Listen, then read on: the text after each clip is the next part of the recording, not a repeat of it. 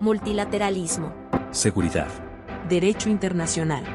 Impulso económico. Sociedad civil. Vinculación empresarial. Derechos humanos. Equidad de género. Medio ambiente. Foros internacionales. Multilateralismo eficaz.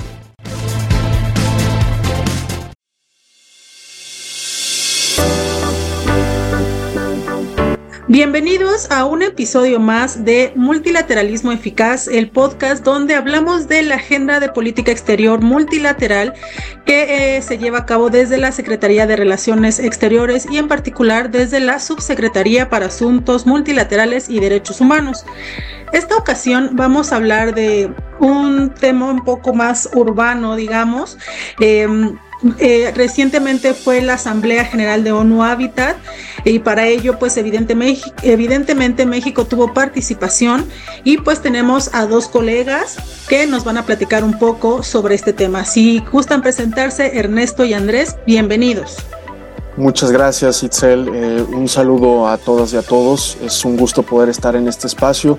Eh, me presento primeramente, yo soy Ernesto Valdés y estoy participando dentro de la coordinación eh, internacional urbana que lidera el doctor Hugo Isaac. Eh, estamos aquí presentes, muchas gracias. Eh, subo el agradecimiento, eh, queremos hacer el saludo al doctor, también parte de la Coordinación Internacional de Temas Urbanos como coordinador de innovación. Saludos. Perfecto, pues ahora sí, cuéntenme un poco de manera general eh, pues la importancia de esta asamblea de ONU Habitat y además la importancia de que nuestro país haya estado presente. Sí, gracias Itzel. Pues es, eh, es, es, es, muy emocionante y gratificante y motivante poder platicar de, de, lo que trató la segunda asamblea de ONU Habitat. Creo que primeramente quisiera hacer un resumen rápido de, de unos 30 segundos de, qué es la, la, asamblea de ONU Habitat. Primeramente decir que, bueno, lo que acabamos de vivir, eh, que fue la segunda asamblea, pues previamente estuvo eh, la, la, primera que fue hace cuatro años en Nairobi, Kenia. también se repitió eh, esta segunda edición también en Nairobi, Kenia. Y, em, y, más que todo, la segunda asamblea fue, eh, perdón, la asamblea general en sí fue creada a través del programa de Naciones Unidas de, de los asentamientos urbanos, eh, ONU Habitat. Y, y, dentro de esta asamblea lo que ha buscado es poder unir e integrar a los 193 Estados miembros para tomar decisiones eh, eh, trascendentales en cuestión de lo que es la materia urbana y, y, poder crear ciudades sostenibles. Eh, dentro de esta asamblea, pues eh, se tiene una mesa directiva muy importante en la que México ahorita está siendo presidente de la asamblea. Eh, justamente en la primera asamblea hace cuatro años se designó a México como presidente y que pues la vino representando en su momento la eh, quien fue la, la, subsecretaria Marta Delgado en su momento. Y, eh, y bueno, es, esta asamblea pues eh, tiene un tiempo de cuatro años y ahorita comentaré en la parte de los logros que, se dio dentro de esto, pero es muy importante decir que era un periodo de cuatro años y que precisamente en esta segunda asamblea se iba a hacer la entrega de se iba a hacer ya la entrega de esta presidencia. Y digo se iba porque dentro de los objetivos, que ya llegaremos a esa parte, pero lo menciono como parte de todo el contexto, es que eh, se logró que México se le pudiera extender dos años más de mandato y ahorita llegaremos a ese punto del por qué se logró eh, este, pues, ese gran, gran importante punto eh, para, para México. Me imagino que es algo, como bien lo mencionas, muy importante eh, porque seguramente México hizo algo bien para que pudieran eh, en ONU Habitat decidir que pues se siguiera otros dos años. Y justamente cuéntanos eh, en toda esta eh, participación, ¿qué resultados o qué es lo que consideras que fue lo más importante que se logró en esta asamblea? Sí, mira, fíjate que es muy interesante poder comentar porque creo que es basarse y hacer un resumen también de lo que ha sucedido durante estos cuatro años. Eh, estamos hablando que el inicio de esta presidencia fue en el año 2019 y se vivieron dos años eh, posteriormente del 2019 muy difíciles, lo sabemos todas y todos, que fue el tema de la pandemia. Eh, en ese momento, al, estar dentro del tema de la pandemia, por supuesto, una, una eh, contracción de todos los temas urbanos que se estaban eh, generando dentro de ONU Habitat y se tuvo que ir pues directamente a poder mitigar y a poder pues solucionar el problema de la pandemia con el tema de las vacunas, con el tema de poder este, tener pues todos los mecanismos necesarios para, eh, eh, para que la gente pues pudiera, pudiera tener esta oportunidad de vida, todos los que estuvieron contagiados. Entonces fue una contracción dentro de las ciudades que sabemos que pues lo que teníamos que estar era encerrados, ¿no?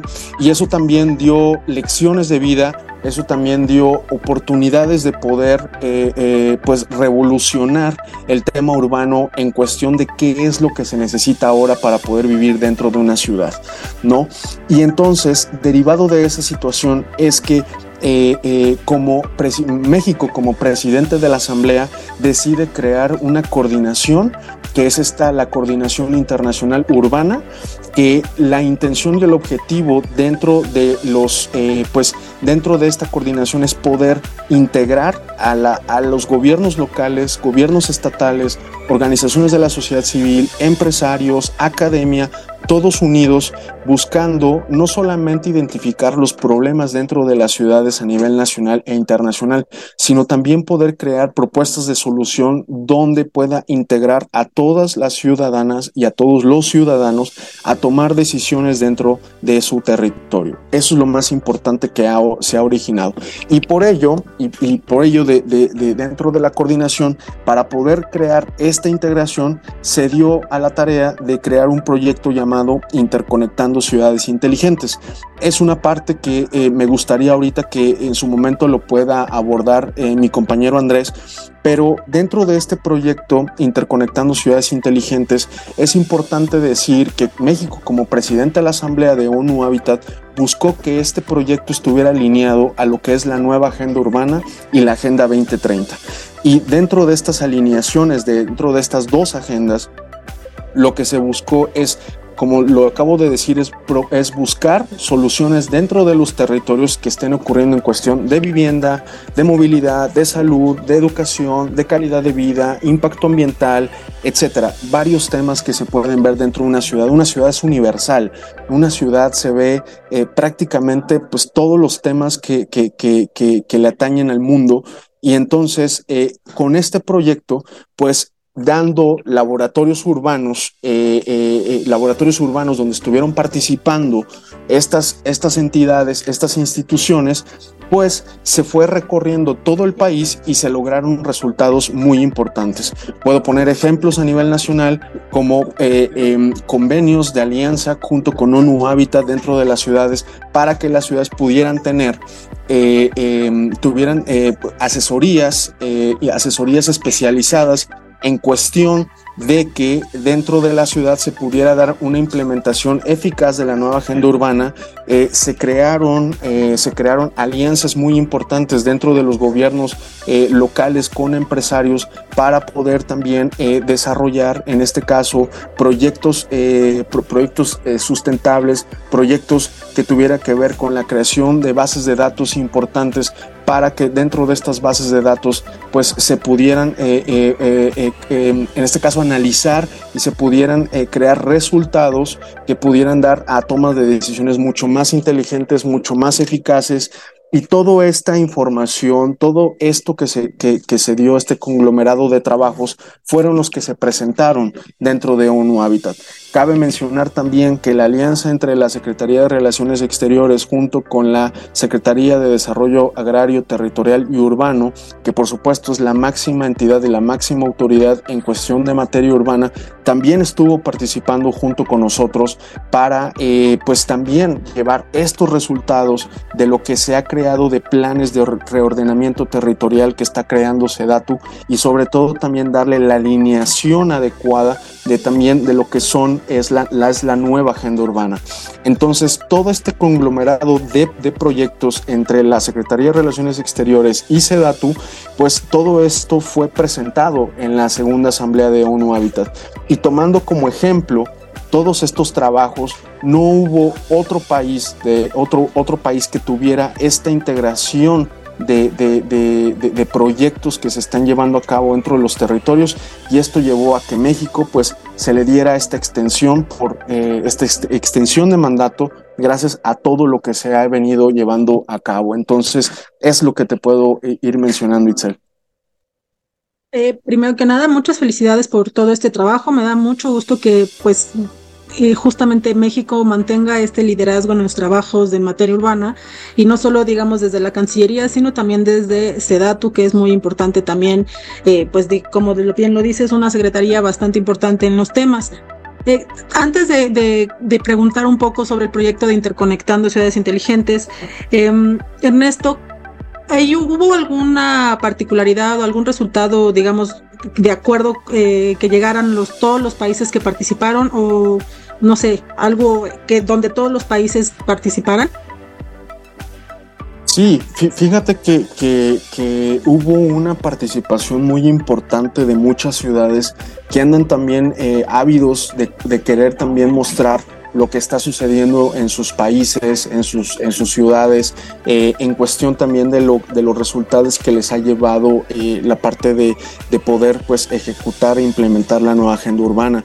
Y quisiera hacer aquí un pequeño, un pequeño eh, paréntesis, porque también algo que también es muy importante de, de poder mostrar de lo que México siguió llevando y que terminó permeando a todo el mundo, que hizo que se integrara, es que eh, ONU Habitat tiene dos fechas muy importantes dentro de su calendario y es específicamente dentro del mes de octubre. Eh, para ONU Habitat, octubre es el mes urbano. Y dentro del mes urbano se dan dos fechas que estaba comentando muy trascendentales, que es el Día Mundial del Hábitat y el Día Mundial de las Ciudades. El Día Mundial del Hábitat es todos los lunes, el primer lunes del mes de octubre, cada año donde se celebra el Día Mundial del Hábitat. Y el Día Mundial de las Ciudades se da el 31 de diciembre de todos los años que este, pues se, da, se dan eventos donde también se muestran resultados que se, se, van llevando eh, eh, eh, pues se van llevando año tras año ¿no? y precisamente es, es importante comentar que gracias a la colaboración de la Cancillería junto con el gobierno estatal de Querétaro y, y, también la ciudad de Querétaro, pues se logró que México pudiera albergar dentro de la ciudad de Querétaro el Día Mundial del Hábitat para el próximo año, para el 2024. Esto ya es una realidad, ya se firmó el convenio eh, del gobierno estatal junto con ONU Habitat. Estuvo en esa, en esa reunión, estuvo el secretario de Desarrollo Urbano y Obras Públicas, tanto el, secretario como el subsecretario, el arquitecto Fernando González, también el arquitecto Rogelio Alcocer, eh, estuvo el alcalde de Querétaro, Luis Nava, también firmando este convenio junto con la directora ejecutiva, que es la señora Maimuna Mos Sharif, y, eh, y, pues es también uno de los grandes resultados que se dieron dentro de, de, esta, de esta segunda asamblea. Y esto también llevó a que otras ciudades estuvieran integrando también a esta pues a este proceso de como lo estaba diciendo de, de querer también pues exponer lo que lo que es eh, lo que se están dando en otros territorios y también comentar que para el Día Mundial del Hábitat de este 2023 estará Bakú, Azerbaiyán, eh, el Día Mundial de las Ciudades del mismo año estará Istambul, Turquía, Querétaro para el, 2024 y solamente se está en definición de cuál será la ciudad para el Día Mundial de las Ciudades del 20, eh, para el mismo año, para el 2024, ¿no? Entonces, todo esto, todo esto ha llevado a que, a que las ciudades pues tengan estas ganas, como lo decíamos, ¿no? De, poder, de poder también ser partícipes de este tipo de eventos. Y en resumen, lo que terminó llevando y, vivir la experiencia de estar allá en Nairobi precisamente es que eh, ahorita todas las ciudades están totalmente, totalmente enfocadas al tema de cambio climático y, eh, y, que las ciudades sean las primeras en poner el ejemplo de, eh, eh, de, de, temas que tengan que ver con el agua, con el impacto de agua. Eh, son las primeras que están eh, ocupadas y preocupadas para ver el tema de la producción alimentaria. Entonces, ahorita son los temas que nos han tenido en común para, para todas y todos y que eh, se estará dando un nuevo reporte ahora en el, en el mes urbano que va a ser en octubre dentro de estas ciudades que ahorita previamente te comentaba.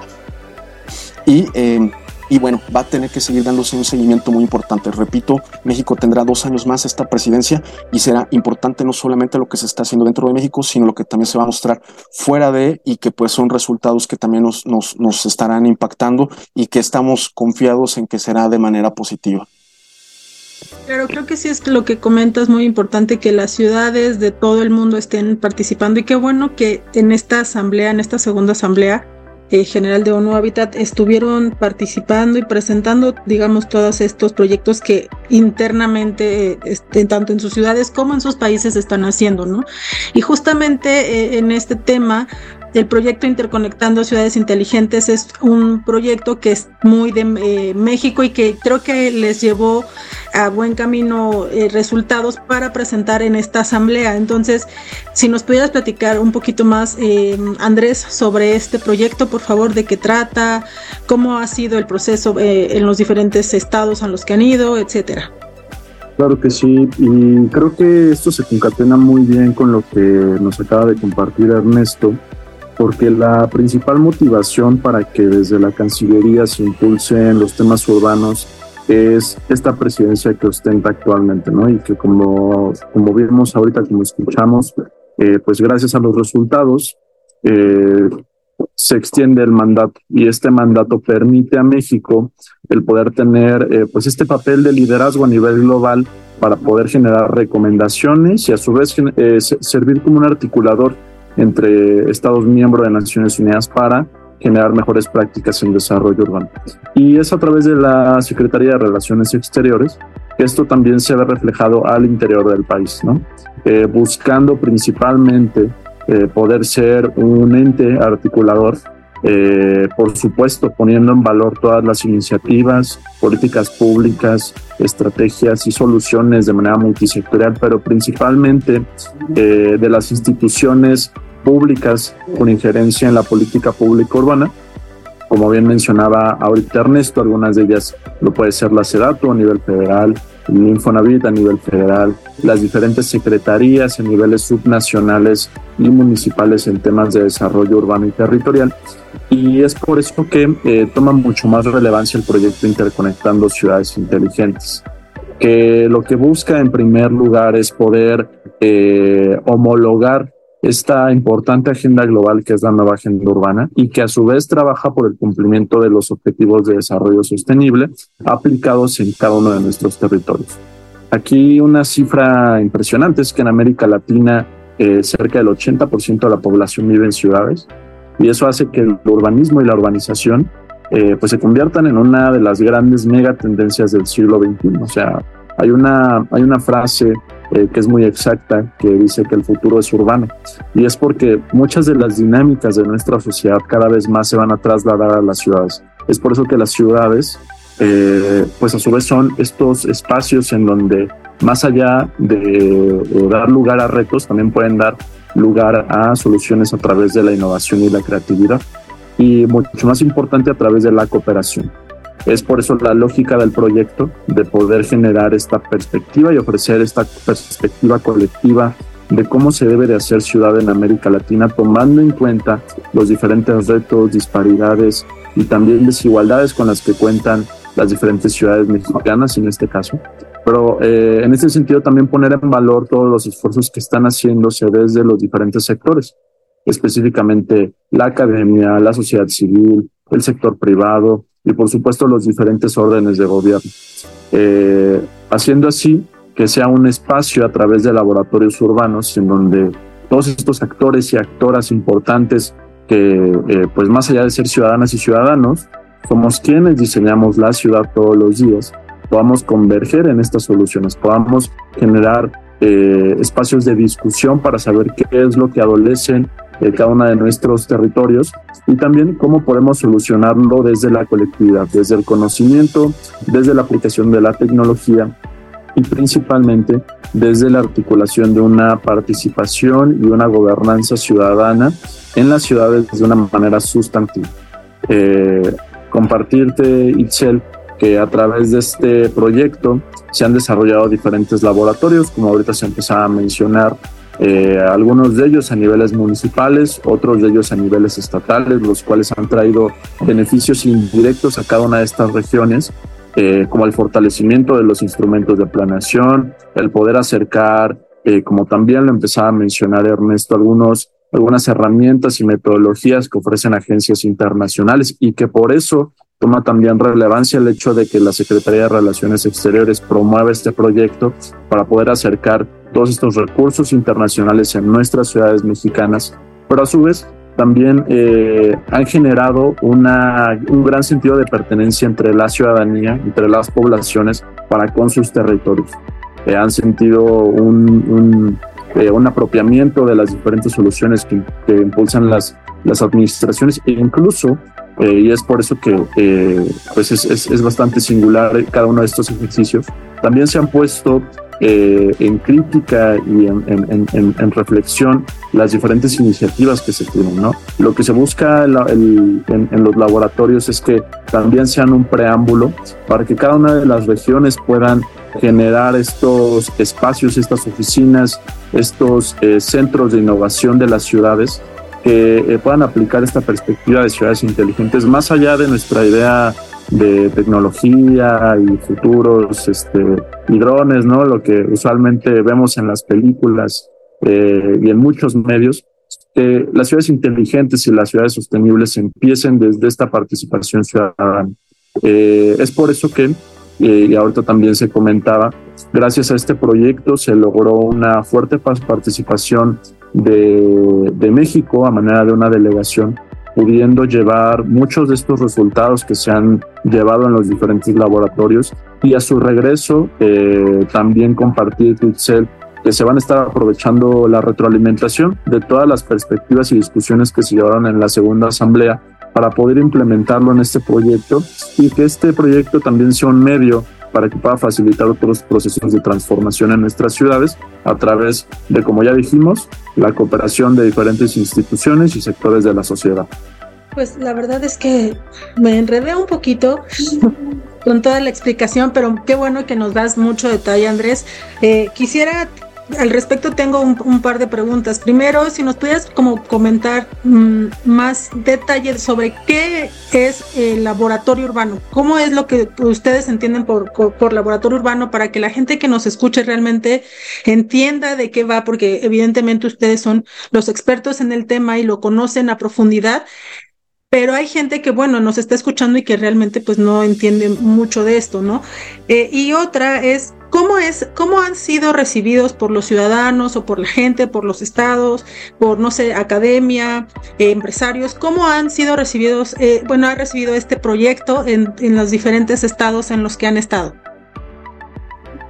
Sí, y muchas gracias por estas dos eh, preguntas que de hecho son bastante importantes. Me gustaría tratar de responder las dos en, en, un primer momento porque de hecho se relacionan bastante, ¿no? Eh, algo de lo que adolece en general los procesos de desarrollo, ¿no? Eh, es en la articulación, en la construcción de alianzas y en la generación de soluciones que por un lado incluyan a todas y a todos, pero que también representen a todas y a todos. Y por eso decimos que el proyecto es un articulador, porque eh, independientemente de a qué nos dediquemos, cuál sea nuestro contexto como ciudadanas y ciudadanos, eh, estamos de acuerdo que, que, vivimos en una misma ciudad y que eh, incidimos de manera positiva o negativa en nuestras ciudades, ¿no? Eso nos permite poder, eh, pues, generar recomendaciones o incluso tomar acción para generar, pues, mejores espacios urbanos, mejores hábitats y mejores hogares, ¿no? y esta necesidad de poder articular o de poder unir, generar estos puntos de encuentro para construir estas soluciones, eh, está, están muy conscientes las diferentes poblaciones que es algo que es difícil de conseguir, ¿no? Por eso cuando estos laboratorios urbanos llegan a diferentes ciudades, eh, pues primero nos encargamos de que sea un esfuerzo que sea colectivo, en el sentido de que eh, pues la planeación de estos laboratorios urbanos que ahorita les platico cómo se ven, eh, se, estén, se estén construyendo y se estén coordinando a través de un comité de diferentes instituciones que conformen la academia, que conformen el sector privado, que conformen las organizaciones civiles y por supuesto que estén liderados por las diferentes administraciones, ¿no? Así todos podemos eh, sumar nuestra perspectiva y nuestra manera de ver y sentir la ciudad para que cuando llegue el laboratorio, que de hecho son eh, jornadas de mesas de discusión, paneles, talleres urbanos, espacios para poder reflexionar de lo que está pasando en nuestras ciudades y también qué pasos deben de seguir en colaboración con todos, podamos generar estas conclusiones compartidas y que a través de todos estos espacios que cabe destacar están abiertos a todo el público, ¿no? Eh, no es necesario tener algún eh, contexto académico específico o dedicarse a alguna profesión específica para poder hacer ciudad, sino el mismo hecho de poder eh, incidir como población es lo más importante.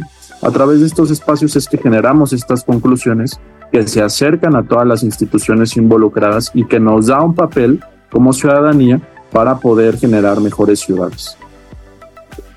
Muchas gracias. Pues sí, suena bastante interesante, un trabajo colaborativo que no siempre eh, creo que es prioridad para muchos temas y como bien lo comentas como ciudadanos, pues al final somos parte también de las ciudades y, tenemos que, em, pues también, digamos, opinar, trabajar eh, y seguir siendo parte de esta, pues de nuestras ciudades, ¿no? Em, no sé si hay algún proyecto en particular sobre este, sobre el ICI que venga a futuro o qué sigue, tanto para ICI como para todos los trabajos sobre la Asamblea eh, de General Urbana.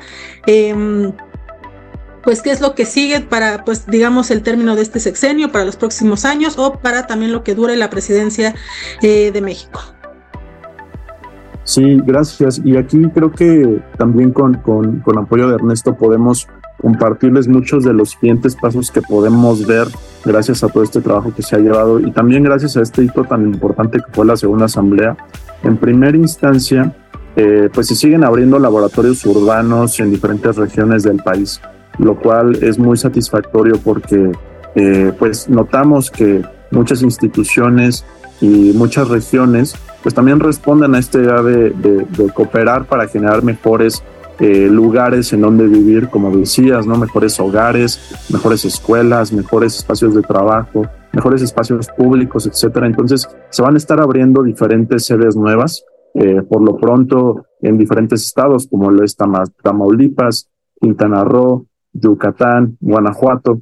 Pero, eh, digo, nos gustaría aprovechar el espacio para hacer extensiva la invitación a que pues quien esté interesado en albergar este laboratorio que cabe destacar en diferentes regiones son impulsados por eh, diferentes sectores, ¿no? Como los que hemos platicado ahorita, eh, pues eh, se puedan acercar a nosotros a través de la Dirección General de Vinculación con las organizaciones de la sociedad civil y que podamos platicar a nosotros nos interesa el poder impulsar este proyecto por todos los beneficios que puede traer en las diferentes regiones. Entonces abrimos la puerta a que eh, tomen en cuenta la Secretaría de Relaciones Exteriores como un aliado y que asimismo esto se pueda tomar en cuenta para las demás iniciativas que se están generando y que para esto este, seguramente Ernesto nos podrá comentar más. Sí, sí, gracias Andrés. Sí, eh, yo te podría comentar eh, rápidamente, Itzel, de qué es lo que viene ahora acabando la acabando esta, esta segunda asamblea y ahora cuáles son los siguientes objetivos y sobre todo nuevas responsabilidades que estaremos adquiriendo de aquí al, al, 2025. Primeramente que comentar que a raíz de, del, del proyecto ICI y de esta coordinación, que yo también quisiera hacer pues una mención muy especial al maestro Rodolfo Osorio, que es el director general de vinculación con la sociedad de, las eh, de vinculación con las organizaciones de la sociedad civil, que pues ha tenido también esta visión y estos, estos puntos tan acertados de poder eh, atraer a, que, a que estas eh, a que las OSC también sean pues una parte medular de, de, dentro de la participación ciudadana. ONU Habitat comenta que dentro de la nueva agenda urbana que los primeros caballitos, por llamarlos así, de, pelea dentro de, una ciudad son las organizaciones de la sociedad civil. Entonces es, es importante lo que estaremos trabajando con ellas dentro de los laboratorios y que precisamente esto ha generado que se crea ahorita un, un proyecto, eh, un proyecto que se lanzó hace poco y que vendrán ahora los resultados ahora eh, en los próximos meses, entre julio y agosto. Se creó un sistema de monitoreo urbano rápidamente mencionaré de qué trata este sistema. Em, antes, en el 2015-2000, entre el 2015 y 2018, se creó el, índice de ciudades prósperas. Este índice lo que nos ayudaba a medir eran todos los temas relativos a una ciudad en cuestión de medio ambiente, en cuestión de urbanización, en cuestión de asentamientos humanos, eh, etcétera. Medía un sinfín de temas que, nos daría muchísimo tiempo aquí poder explicarlo, pero era muy bueno este, este índice porque le daba una, una radiografía muy importante a los tomadores de decisiones dentro de las ciudades de qué era lo que sí y no se tenía que hacer en cuestión de dónde poner, eh, en este caso, la atención en poder atacar problemáticas dentro de la ciudad. En este sistema de monitoreo urbano se creó en este año y ahora se está volviendo a retomar la metodología que se dejó eh, eh, en el 2018 y ahora se está uniendo con una nueva metodología que ONU Habitat tiene que es el marco del sistema del monitoring, eh, Urban Monitoring Framework, así se llama este sistema que tiene implementado ONU Habitat. Entonces se agarró la metodología nacional con la internacional y se tiene este nuevo sistema de medición donde México es el primero, es el primer país también en ejecutar este tipo de, implementaciones, de mediciones y que nos va a ayudar a ahorita en una prueba piloto de 15 municipios a poder tener resultados ya una, un, en este caso, un mapa muy concreto de dónde están las áreas de oportunidad y dónde están las virtudes de las ciudades para que se puedan seguir potenciando. Esto también fue originado a través del proyecto Interconectado Ciudades Inteligentes porque estuvo participando o está participando más bien en este caso la empresa, un financiador, eh, la academia como certificador y los gobiernos y los gobiernos locales, ¿no? Todo esto asesorado y llevado de la mano junto con Cancillería. Entonces, este proyecto le tenemos que dar mucha, mucha importancia en lo que viene de aquí al 2025 porque se tiene ahorita esta prueba de 15 ciudades, pero la intención es que este modelo se pueda replicar en todo el país y que posteriormente México pueda tener toda esta metodología implementada en Latinoamérica. Eso, eso, es, eso es lo que ahorita se tiene, se tiene también visto. Y otra parte también importante eh, que también se tiene, se tiene contemplado y la verdad es que nos da mucho gusto también poder hacerle, hacerle saber a la gente de, de que en verdad México es un pionero en cuestión de, de materia urbana. ¿Por qué lo digo? Porque recibimos grandes comentarios por parte de distintos eh, representantes de ONU Habitat y nos hicieron saber que precisamente no existe una coordinación tal cual así en otras cancillerías, en otros países, y se va a buscar crear un libro, un manual de eh, de, de, lo que tiene que llevar una coordinación urbana y la importancia de lo que debe tener una coordinación urbana en todas las cancillerías, para que eh, podamos tener una conversación de tú a tú entre expertos de diversos estados miembros para poder compartir experiencias, para poder compartir proyectos, para poder compartir alianzas y precisamente nos invitó ONU Habitat a poder crear este manual, eh, este manual para, para, para, para estarlo haciendo durante lo que resta del año y el, y el año 2024. Entonces hay muchísimo proyecto, hay muchísimos objetivos que, que ir, este, ir ir, logrando en estos, en estos meses que vienen y, yo creo que para el año 2025 que estemos entregando eh, la, presidencia de asamblea con estos dos años extra de, que ya sería un trabajo de seis años, creo que es un tiempo suficiente para poder marcar la pauta eh, eh, de, de poder dejar un legado por parte de nuestro país. Eh, muchas gracias ambos por, eh, digamos, este resumen un poco del mucho trabajo que se les viene, porque me imagino que no es nada fácil, pero me da mucho gusto que México y que también el trabajo de ustedes y del equipo, eh, tanto de Cancillería como de la SEDATU, haya tenido este reconocimiento del ONU Habitat y, bueno, de otros países. sobre Andrés, que nos comentabas, qué bueno que comentaste esto, que si alguien estaba interesado, que se acercara ¿Tienen algún correo o de qué manera podría la gente, digamos, que esté interesada eh, para que se acerquen de manera directa? ¿Tienen alguno, un correo, teléfono? Sí, sí, en este caso yo, yo quisiera dar el, correo de, quien es el, líder de esta coordinación, que es el doctor Hugo Isaac, que es H y latina S A K de kilo arroba sre.gov.mx para que puedan estar haciendo sus comentarios, algún proyecto que tengan eh, de interés eh, donde, donde quieran que se participe dentro de sus ciudades. Si existe alguna ciudad que esté interesada en la implementación de este proyecto Easy, eh, que también es bienvenido, o sea, son bienvenidas y bienvenidos todas y todos. Eh, la intención es integrar e interconectar a todo nuestro país y que esto lleve a, la exposición internacional que esto va a traer simplemente pues oportunidades, eh, oportunidades pues en todos los ámbitos, ¿no? Entonces eh, sería ese el, correo que yo estaría dejando.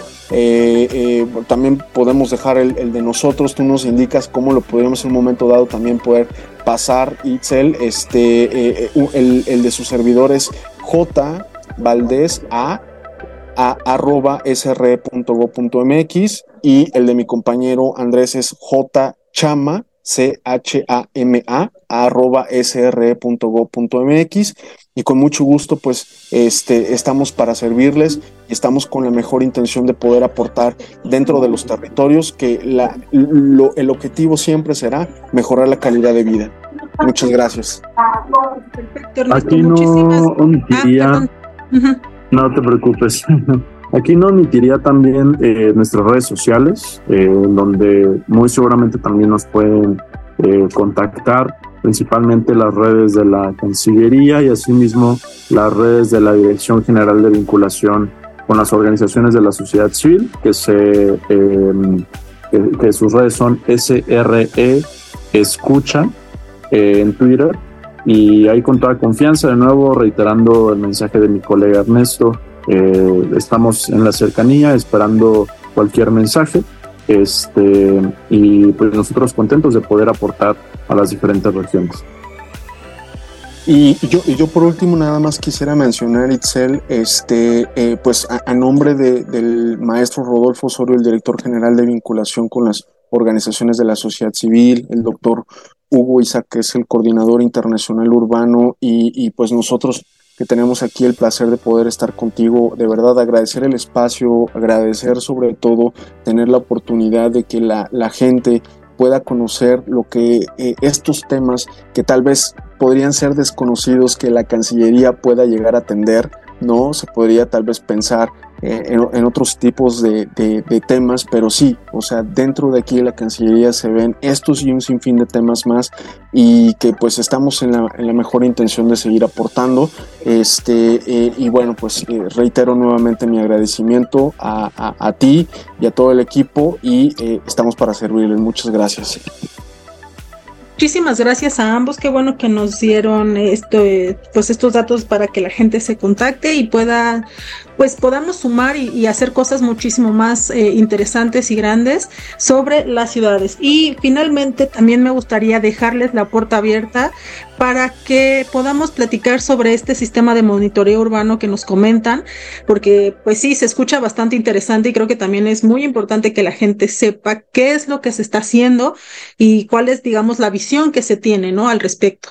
Eh, quiero agradecerles mucho por haber estado en este podcast, en este episodio. La verdad es que justamente de esto se trata este, eh, este podcast, este programa, de que se conozca el trabajo que se está haciendo en, eh, en cada una de las áreas, al menos de la Subsecretaría para Asuntos Multilaterales y Derechos Humanos, porque en realidad pareciera que es son pocas cosas o que nada más se viaja y ya, pero no, al, al, final sí hay muchísimo trabajo en México, hay muchísimo trabajo de mucha gente, de mucho equipo que pues está comprometido porque se mejore la calidad de vida de las y los mexicanos para que tengan mejores condiciones, etcétera, ¿no? Entonces les agradezco mucho su trabajo y que hayan estado en este podcast y pues les dejo la puerta abierta, aquí los esperamos para otro episodio y pues muchísimas gracias a todos y todas las que nos están escuchando en Multilateralismo Eficaz. Nos escuchamos en el siguiente episodio. Muchas gracias y hasta luego. Hasta luego, gracias. Gracias. Multilateralismo. Seguridad. Derecho internacional. Impulso económico. Sociedad civil. Vinculación empresarial. Derechos humanos. Equidad de género. Medio ambiente. Foros internacionales. Multilateralismo eficaz.